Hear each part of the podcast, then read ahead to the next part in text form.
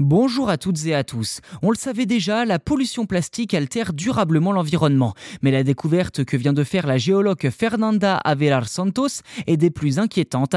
Un plasticoméra, soit une formation rocheuse dont le plastique est l'un des principaux ingrédients. Fernanda Avelar Santos a publié sa découverte dans le Marine Pollution Bulletin en 2022, mais a récemment détaillé ses caractéristiques dans un communiqué de mars 2023.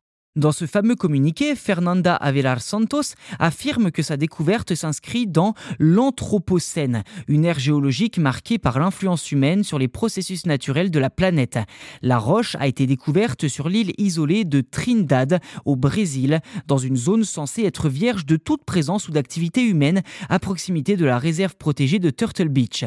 Visuellement, la roche se distingue par sa couleur unique, un mélange de bleu et de vert, suffisamment inhabituel pour attirer l'attention de la géologue.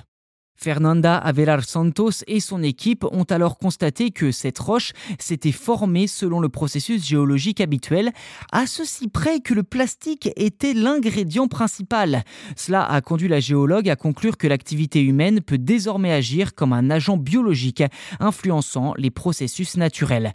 En effet, Fernanda Avelar Santos a également pu identifier ce qu'elle appelle des plastigoméras dans d'autres endroits du monde, tels que Hawaï, le Royaume-Uni, l'Italie, l'Italie ou encore le Japon. Pour elle, ces roches présentent un risque réel car en s'érodant, elles peuvent libérer des microplastiques en grande quantité dans les océans, une pollution très problématique qui se retrouverait jusque dans la pluie, voire même dans notre sang. La géologue se dit perturbée et en colère face à ces découvertes car elles montrent la vulnérabilité du monde face aux déchets.